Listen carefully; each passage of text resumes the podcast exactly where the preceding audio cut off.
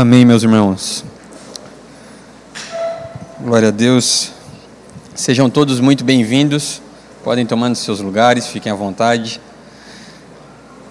É um prazer estar com vocês aqui em mais uma oportunidade, mais uma noite. É sempre um prazer poder nos reunirmos, né, para adorar a Deus, conhecer um mais e mais por meio da Sua palavra. E hoje nós vamos falar sobre um tema que é a esperança eterna, mas nós podemos dizer que nós vamos falar hoje sobre a eternidade.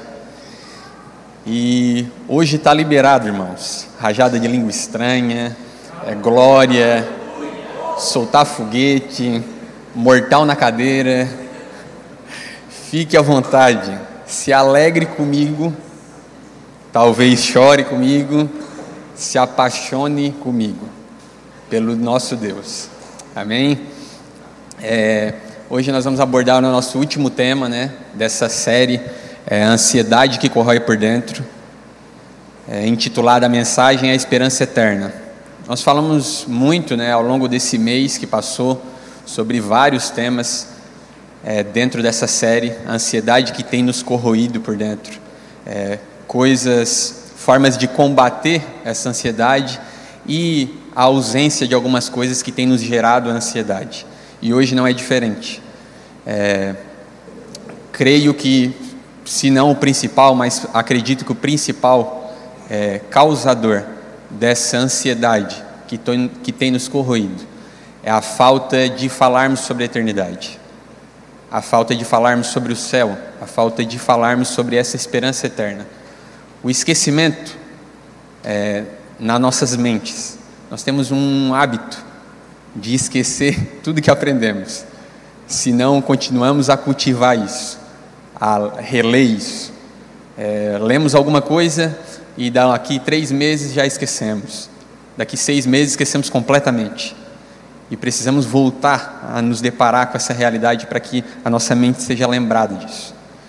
A ansiedade é um mal que tem é, assombrado a vida de cristãos e não cristãos. Ela é uma realidade dos dias de hoje. E podemos dizer que é mais um dos males do século. E essa ansiedade que nos corrói, ela, a ansiedade ela pode ser definida com algumas definições: aflição, angústia, agonia, mas a que mais me chama a atenção, perturbação do espírito causada pela incerteza o nosso espírito, o nosso ser se perturba, causado por uma incerteza. Que tipo de incerteza? A incerteza sobre o amanhã, a incerteza sobre nossos empregos, a incerteza sobre talvez a nossa saúde, a incerteza sobre é, quando ou não se vamos morrer agora ou se vamos morrer um pouco mais tarde, se vamos morrer daqui 30, 40 anos, se vamos ficar doentes ou não, e até a incerteza depois da morte. O que será de nós? Para onde iremos? O que faremos? Aonde habitaremos? E todas essas incertezas é, são esse mal, essa ansiedade que tem nos corroído. E Hoje nós falaremos sobre essa esperança eterna, essa esperança a qual deve nos trazer uma certeza, ela deve nos trazer uma, um fundamento sólido sobre o nosso futuro, trazendo assim alívio sobre as nossas almas, não nos preocupando é, com o que há de vir. A falta de olharmos para essa eternidade, irmãos, a falta de olharmos para o céu, para onde iremos, a falta de olharmos para esse futuro é o que tem nos gerado essa, essa incerteza. Se não estamos olhando para lá, nós estamos olhando para o aqui e agora.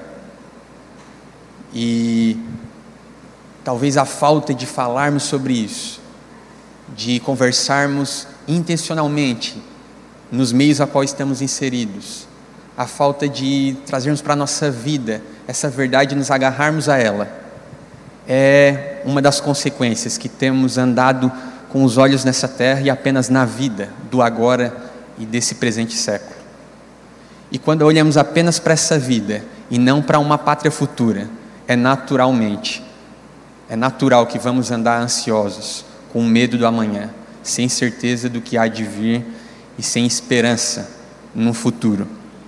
Winston Churchill, ministro britânico, durante a Segunda Guerra Mundial, ele falou que a decadência da Inglaterra era atribuída à falta de pregação sobre o céu e o inferno.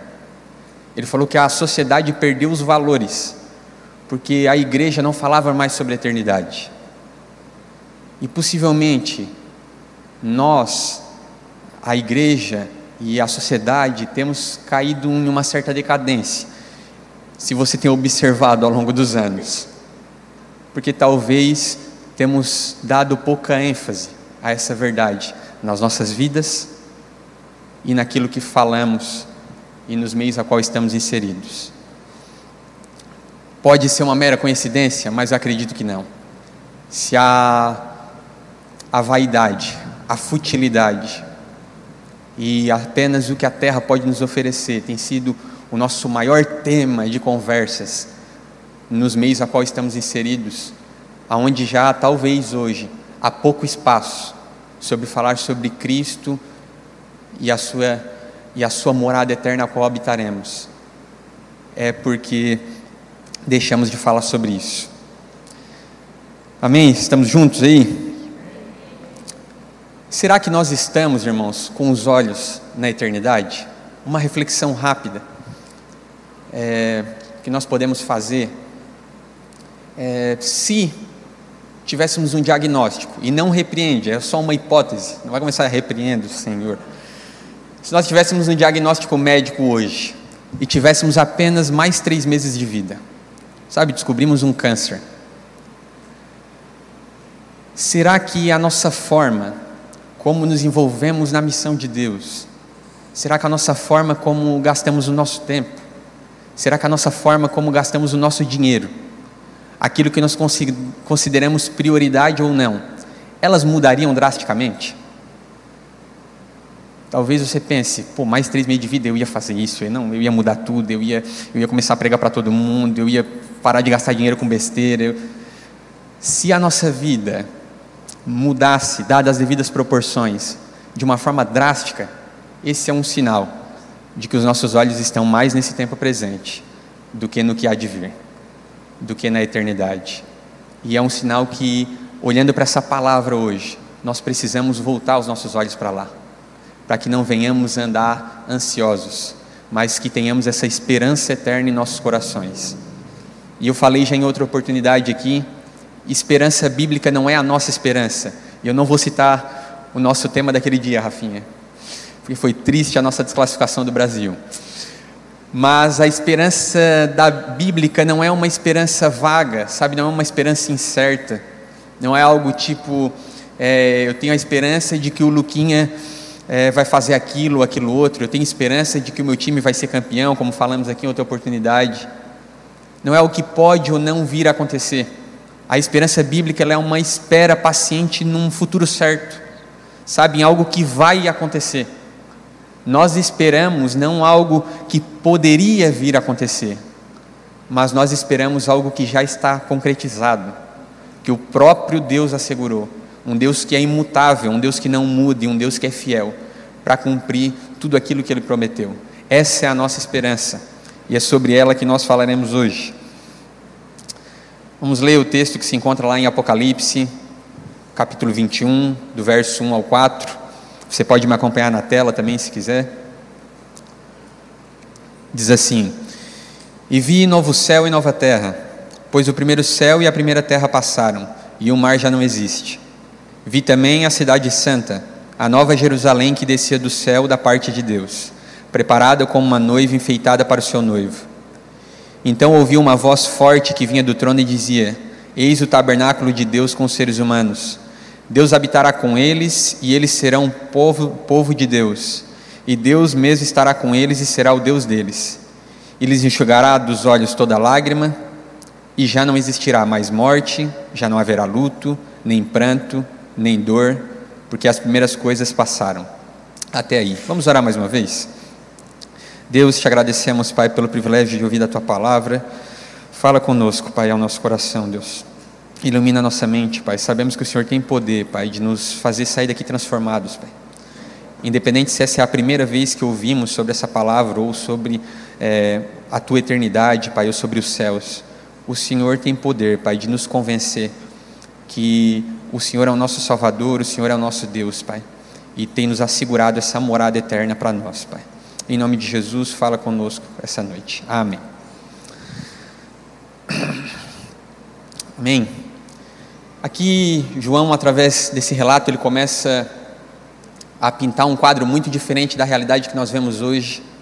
Aqui já passou todas as coisas, já passamos o julgamento, já estamos é, rumo à eternidade. Já fechou, digamos, as cortinas ali de toda a história.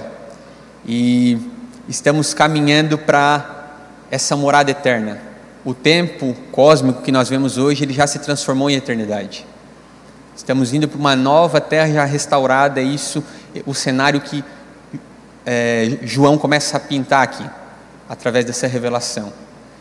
E não sei se você sabe, vamos abrir brevemente sobre isso, mas a terra, nós cremos no relato do Gênesis em que tudo foi criado de forma perfeita, de tudo foi criado é, e era bom, até que o pecado entrou no mundo, até que o pecado entrou no mundo e começou a corromper tudo aquilo que existia, corrompeu a humanidade, nos corrompeu por completo, todas as esferas e também toda a natureza a terra nem sempre foi assim como nós vimos. Ela já foi com certeza muito mais bela. E esse versículo 1, a qual nós vamos entrar aqui, eu tenho que tomar muito cuidado, principalmente essa parte do mar não existia mais. Porque os irmãos surfistas aqui de plantão, eles vão me pegar ali na saída. Eu preciso ser muito específico aqui. Mas é, a terra era boa e tudo que Deus criou era bom e o pecado e o mal corrompeu tudo que há. E hoje nós vemos o decorrer da história do mundo e da humanidade, o quanto esse mundo ele é considerado por muitos um vale de lágrimas, um lugar onde há dor, um lugar onde há sofrimento, um lugar onde há tristeza, um lugar onde há angústia, onde há ansiedade. E a natureza, aos eventos naturais devastadores, as catástrofes, furacões e tudo mais, todos resultados da influência do pecado e do mal que entrou no mundo e o corrompeu. E nós aqui vamos nos deparar com esse relato de um novo céu e uma nova terra, a qual foi possível através da redenção por meio de Cristo Jesus, que por meio dele não só restaurará nós, aqueles a qual ele escolheu, mas restaurará todas as coisas. A natureza também anseia pela restauração.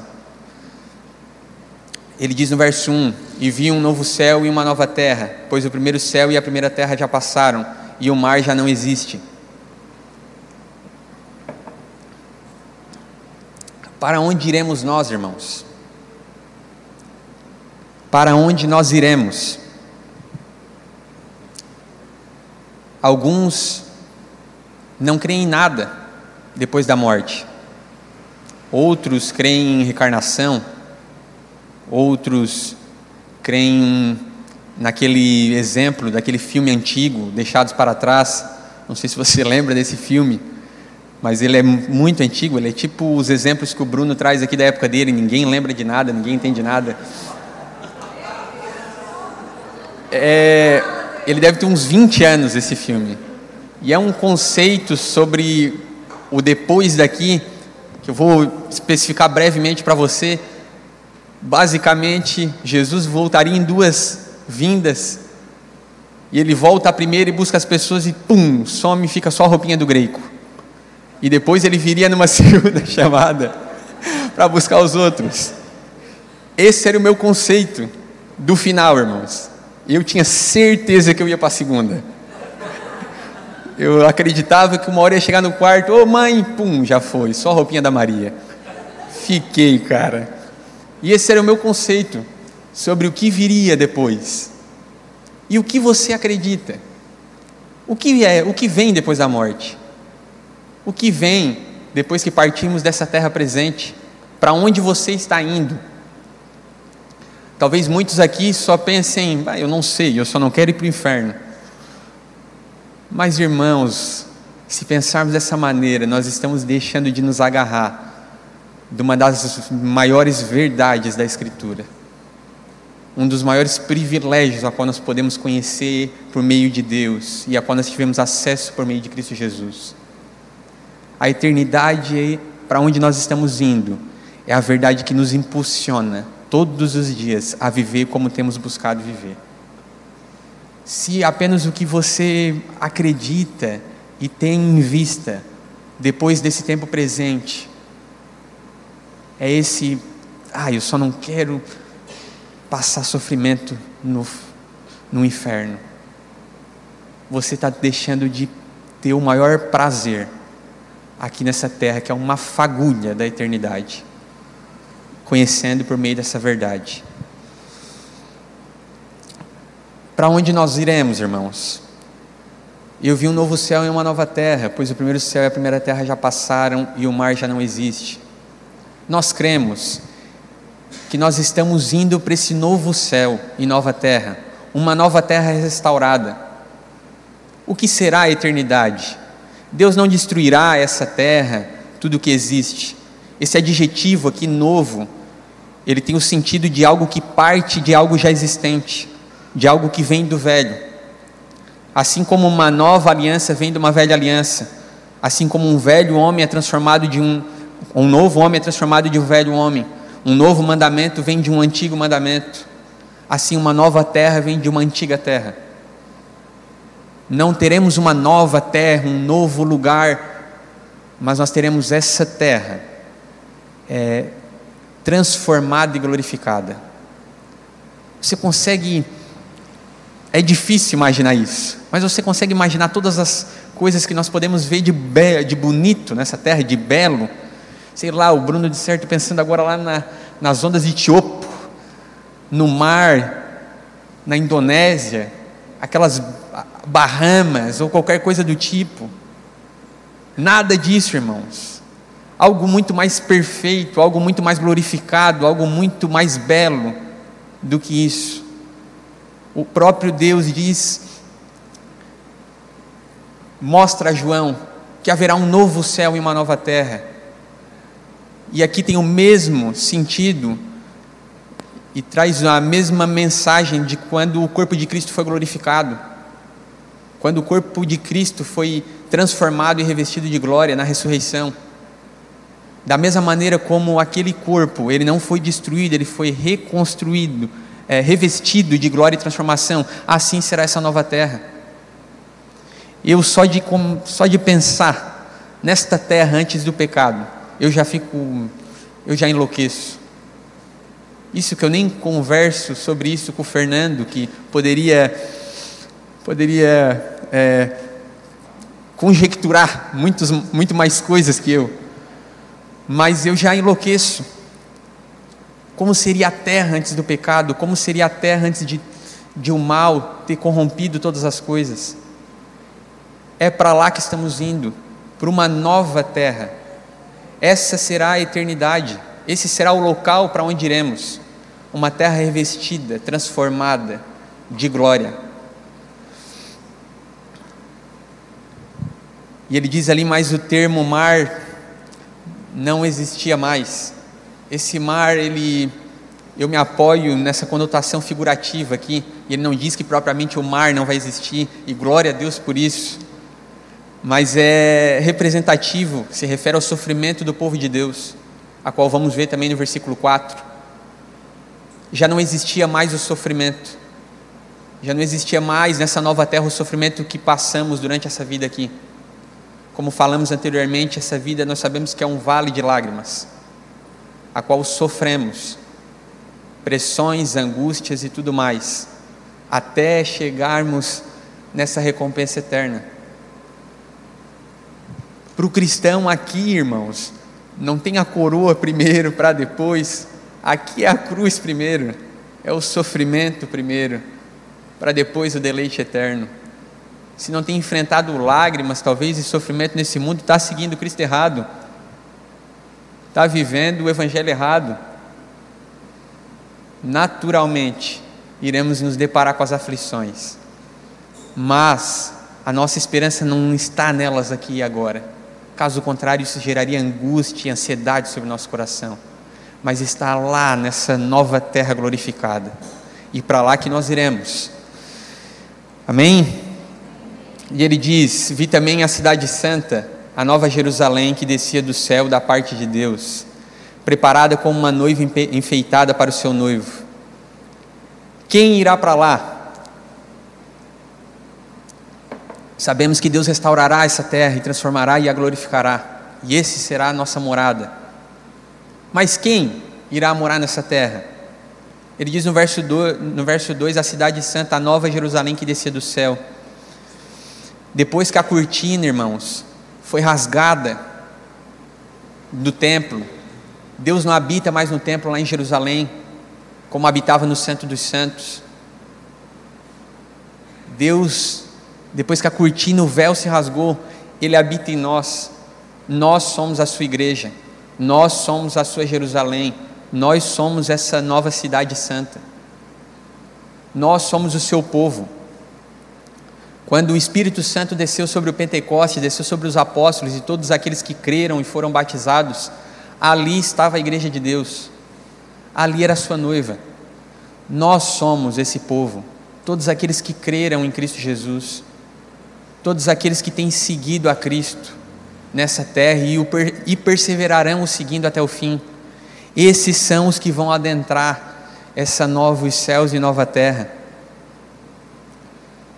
O povo, a igreja glorificada, ela é composta por todos os santos, todos aqueles que creram todos aqueles que foram remidos desde o início do passado, do tempo presente e os que virão do tempo futuro.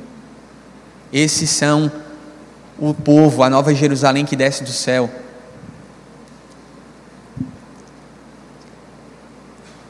Estamos juntos, irmãos? Você consegue se alegrar com isso? Você se alegra nessa verdade? Nós somos esse povo escolhido, nós somos a Nova Jerusalém, não por nada que nós façamos, não por algo de bom que, que havia em nós, mas pelo próprio amor de Deus. A ênfase aqui não está nem nos escolhidos, nas pessoas a qual estarão lá, mas a ênfase aqui está no próprio Deus, que fez tudo isso ser possível, que escolheu um povo para si e remiu, redimiu um, um povo para si, para que habitasse com ele eternamente. E essa nova Jerusalém, a noiva, a qual, por meio de Cristo, se tornou uma noiva enfeitada para o seu noivo ali, sem mácula, sem rúcula, sem, sem é forte, sem ruga, uma igreja pura, preparada para o seu noivo. Essa é a nova Jerusalém, irmãos, esses somos nós um teólogo britânico ele diz que a igreja é preparada para o céu dia após dia. Os cristãos eles são preparados para o céu. Todos os dias nós temos sido preparados para habitar na eternidade. Nós estamos sendo preparados para aguardar o retorno do noivo, para aguardar o retorno do Messias, que nos buscará e como uma noiva nos encontraremos com o noivo e nos alegraremos juntos ali para viver a eternidade com esse Deus. E essa nova Jerusalém que desce do céu, todos os santos que já estão lá depois do julgamento, depois de tudo, desce para essa nova terra, e a terra e o céu se encontram e se tornam um só. Um novo céu e uma nova terra. Irmãos, o céu, ele não é o céu porque ele é um lugar extremamente especial. Ele é o céu porque Deus está lá. Deus é a fonte de toda beleza. Deus é a fonte de toda alegria. Deus é a fonte de toda perfeição. E nessa nova céus e nova terra, o próprio Deus estará lá, como nós leremos em seguida aqui. Então, essa nova Jerusalém que desce do céu, a sua noiva, o seu povo santo, que somos nós, desceremos para essa nova terra, para habitar com Ele.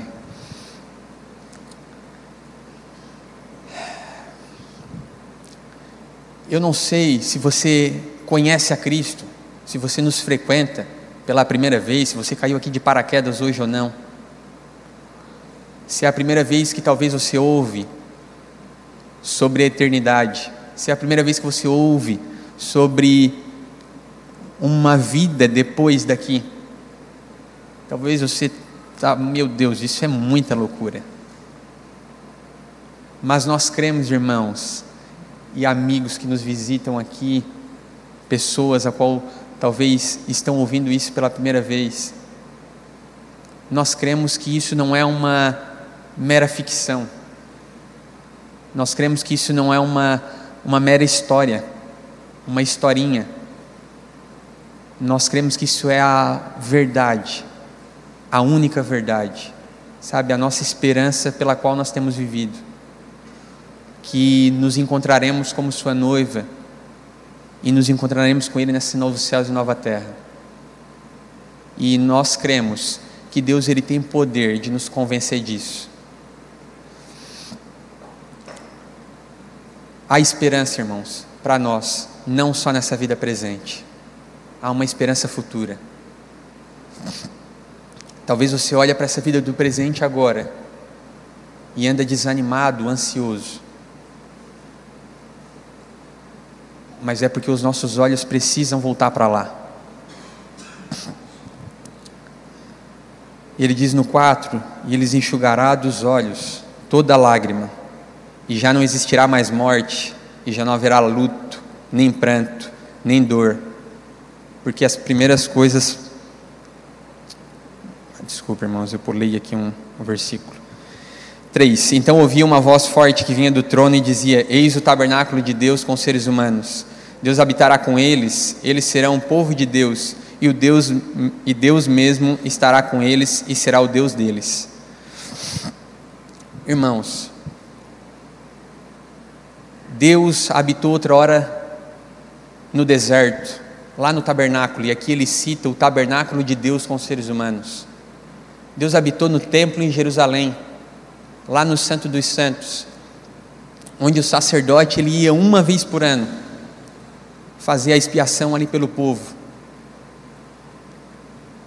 Fora isso, só na vinda de Cristo, Cristo vem e habita entre nós. Mas aqui é a primeira vez que não mais no tabernáculo, não mais no templo de Jerusalém, mas é a primeira vez que Deus habita sobre o mesmo teto com o seu povo. O próprio Deus o próprio Deus habitará com o seu povo. É isso que ele diz aqui: eis o tabernáculo de Deus com os seres humanos. Deus habitará com eles. Eles serão o povo de Deus e Deus estará com eles e será o Deus deles. Nós habitaremos com Deus sobre o mesmo lugar, sobre o mesmo teto. Vou repetir de novo, talvez você não tenha entendido. Deus, o Deus, Deus, Deus eterno, o Deus que criou tudo o que há, o Deus que é de eternidade a eternidade, o Deus que é infinito, imutável, soberano, redentor de todo poder, de toda glória, de toda majestade, Ele mesmo institui um tabernáculo para os homens, e Ele mesmo habitará com seu povo. O veremos face a face, irmãos. As pessoas o conhecerão, o amarão, o servirão e vivenciarão a sua bondade para sempre. Nós o conheceremos durante toda a eternidade, infinitamente, pois Ele é infinito. Você consegue visualizar ou imaginar isso? Nós o conheceremos durante toda a eternidade nós habitaremos face a face com o próprio Deus, e a glória de Deus brilhará sobre nós. Você anseia por isso?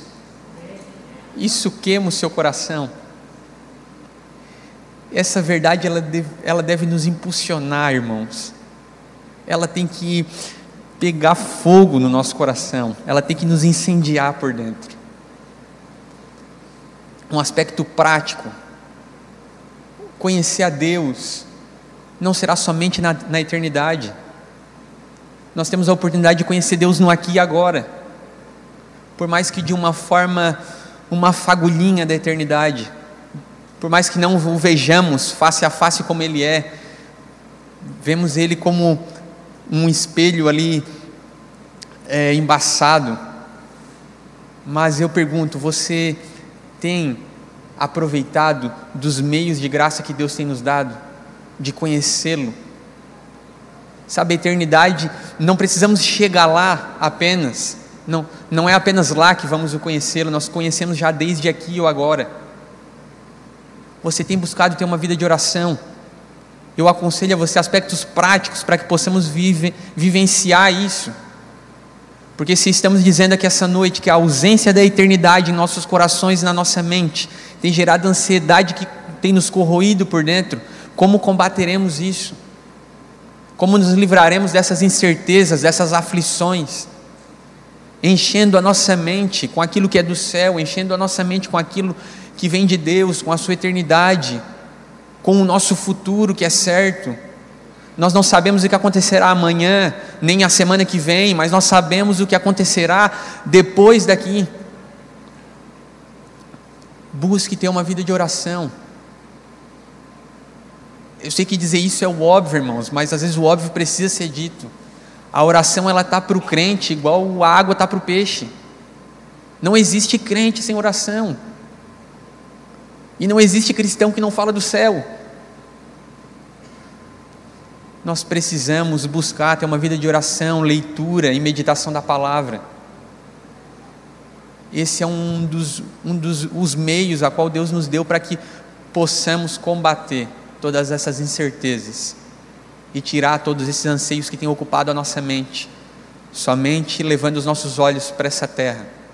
E se a nossa esperança está somente nessa terra, nessa terra, nesse porvir aqui agora e aqui agora, e não no porvir da, da pátria futura, nós somos os mais miseráveis de todos os homens. Já dizia Paulo. Estamos juntos, irmãos? Se segura aí. Nós o veremos face a face. Nós aguardamos por esse dia.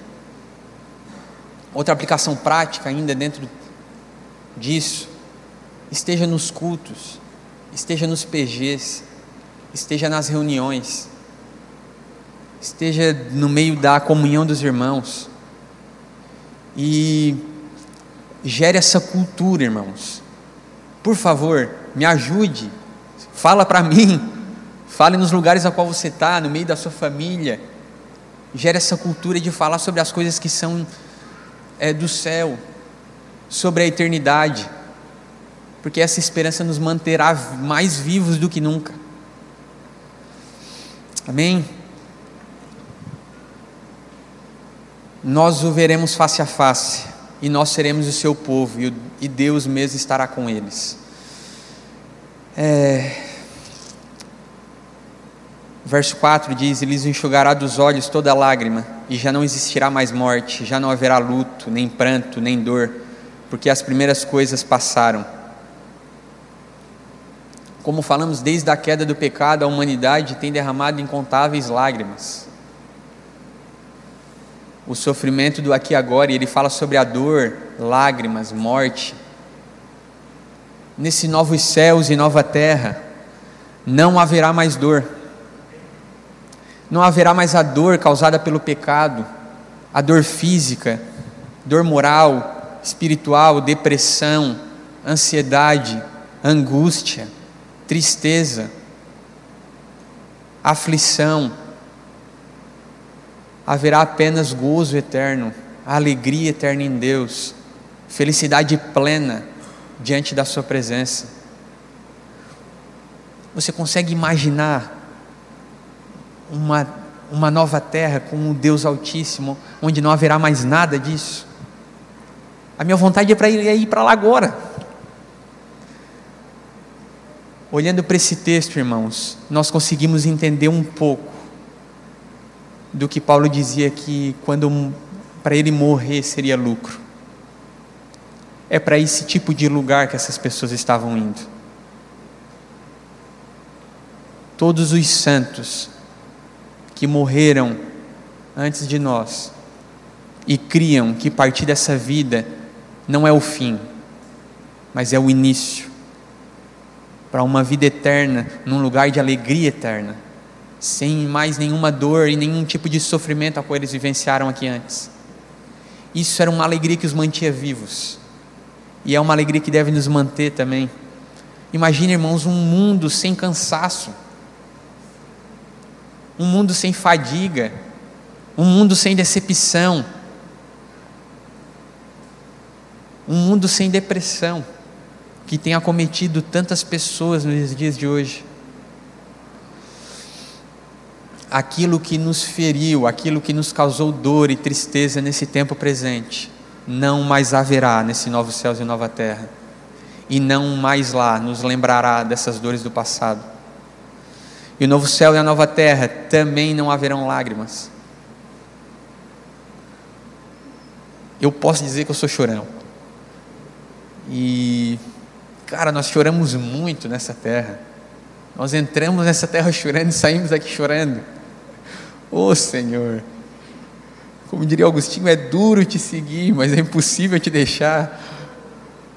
Nós passamos por inúmeras circunstâncias aqui no tempo presente, e como eu falei aqui no início, realmente esse mundo é um vale de lágrimas. Mas aqui o versículo 4 diz que lá não haverá mais nenhuma lágrima, não haverá mais choro o próprio Deus enxugará as nossas lágrimas. Quantas lágrimas nós temos derramado, irmãos?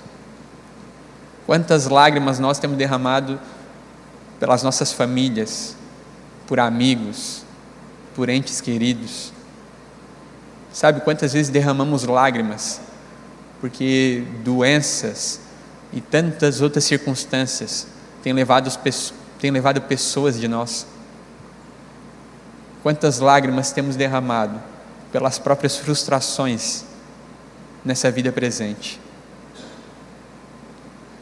Não haverá mais nenhuma lágrima, o próprio Deus enxugará cada lágrima dos nossos olhos, através das suas infinitas misericórdias. E no novo céu e nova terra não haverá mais luto e nem morte. Se você já se despediu de alguém como eu, irmãos, é magnífico saber que na eternidade não haverá mais luto e nem morte. Nós, revestidos de imortalidade, viveremos para sempre. Não precisaremos mais nos despedir de ninguém. Não precisaremos mais ir no enterro de ninguém. Não precisaremos mais chorar por ninguém. A morte lá já não existe mais a morte já foi vencida nesse novo céu e nova terra.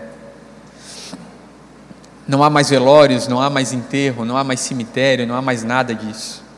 Muito pelo contrário. Encontraremos os nossos irmãos que partiram antes de nós. E eu tenho alguns amigos para encontrar ainda lá. É por essa terra por esse novo céu e nova terra que nós almejamos. Uma terra glorificada, uma terra transformada, a qual Deus separou o seu próprio povo para que habitasse com Ele, face a face eternamente, sem dor, sem tristeza, sem ansiedade e sem morte. Essa é a nossa esperança eterna, irmãos. A esperança a qual nós temos, aquilo pelo qual nós ansiamos. É, hoje será realmente breve, então o louvor até já pode vindo, que eu já vou fazer algumas aplicações. É sobre essa eternidade que nós estamos falando. É nisso que nós cremos. É nesse tipo de verdade que nós cremos. É isso que nós esperamos no a partir daqui.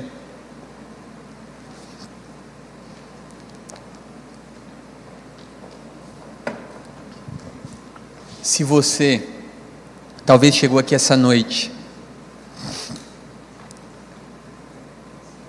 e não tinha nenhuma daquelas perspectivas que eu falei, ou algumas semelhantes àquelas do começo, sobre o que veria depois daqui. Que o seu coração e mente possam ser preenchidos pela verdade que permeia as Escrituras.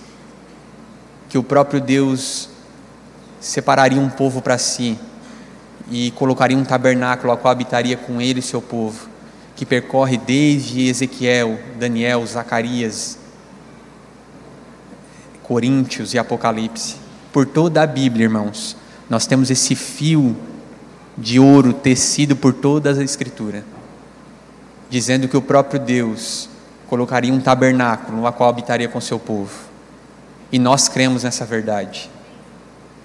Que nós não estamos aqui é, para viver só no aqui e agora, mas nós estamos aqui de passagem.